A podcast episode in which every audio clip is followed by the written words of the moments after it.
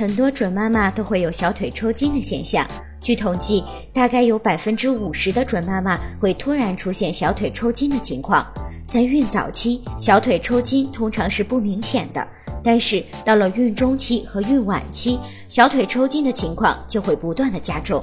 有些准妈妈只是偶尔的小腿抽筋，有些准妈妈则是经常的发作。孕妈妈小腿抽筋一般都是由孕期缺钙导致的。整个孕期，准妈妈对钙的需求量增加，并且会随着胎儿的生长发育，尤其是对胎儿的骨骼发育，钙是必不可少的物质。如果准妈妈钙量摄入不足，或者本身吸收钙的能力较差，就会使自己血液中钙的含量下降，从而引起小腿抽筋或者手足抽搐。此外，如果准妈妈受寒或者休息不好，也会出现小腿抽筋的现象。